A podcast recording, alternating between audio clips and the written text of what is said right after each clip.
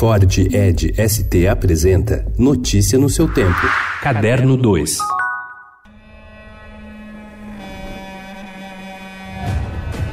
R. Apushi.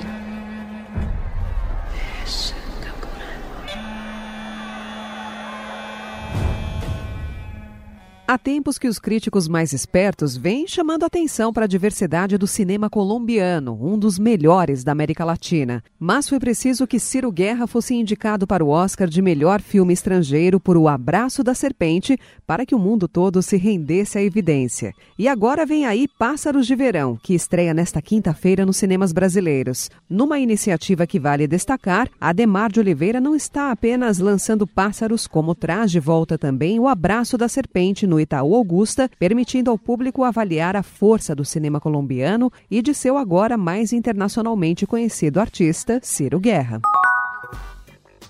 O secretário especial da Cultura, José Henrique Pires, deixou o cargo nesta quarta-feira. Segundo uma nota divulgada pelo ministro da Cidadania, Osmar Terra, a qual Pires é subordinado, o secretário foi demitido por não estar desempenhando as políticas propostas pela pasta. A gota d'água teria sido um ato do ministro Osmar Terra suspendendo o edital lançado ano passado para selecionar séries temáticas para emissoras públicas de televisão. A suspensão ocorreu logo depois de o presidente ter criticado projetos da temática LGBT que estavam estavam pré-selecionados pelo edital.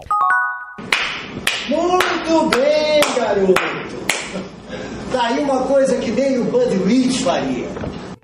O músico Paulo Miklos já tinha experiência como ator em cinema e TV quando estreou nos palcos em 2016. E o desafio foi grande, encarnar o genial trompetista norte-americano de jazz Chet Baker. Agora Miklos retorna com o espetáculo Chet Baker, Apenas um Sopro, com direção de José Roberto Jardim e dramaturgia de Sérgio Roveri, que está rodando o país. Já passou por Salvador, Vitória, Curitiba, Porto Alegre e agora chega a São Paulo com espetáculos entre esta quinta-feira e domingo no Teatro FAAP.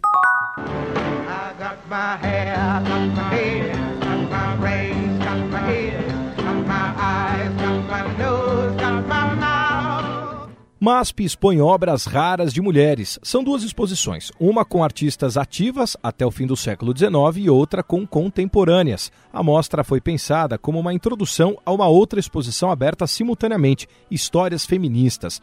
Na primeira estão artistas em atividade até o fim do século XIX, desde a insurgente Artemisia Gentileschi, que foi estuprada pelo assistente do seu pai pintor, até a maior pintora impressionista americana, Mary Cassatt. Além delas, a mostra reúne pintoras brasileiras, como Abigail de Andrade e Bert Worms, que se destacaram numa época cheia de restrições a artistas mulheres. Notícia no seu tempo. É um oferecimento de Ford Edge ST, o SUV que coloca performance na sua rotina até na hora de você se informar.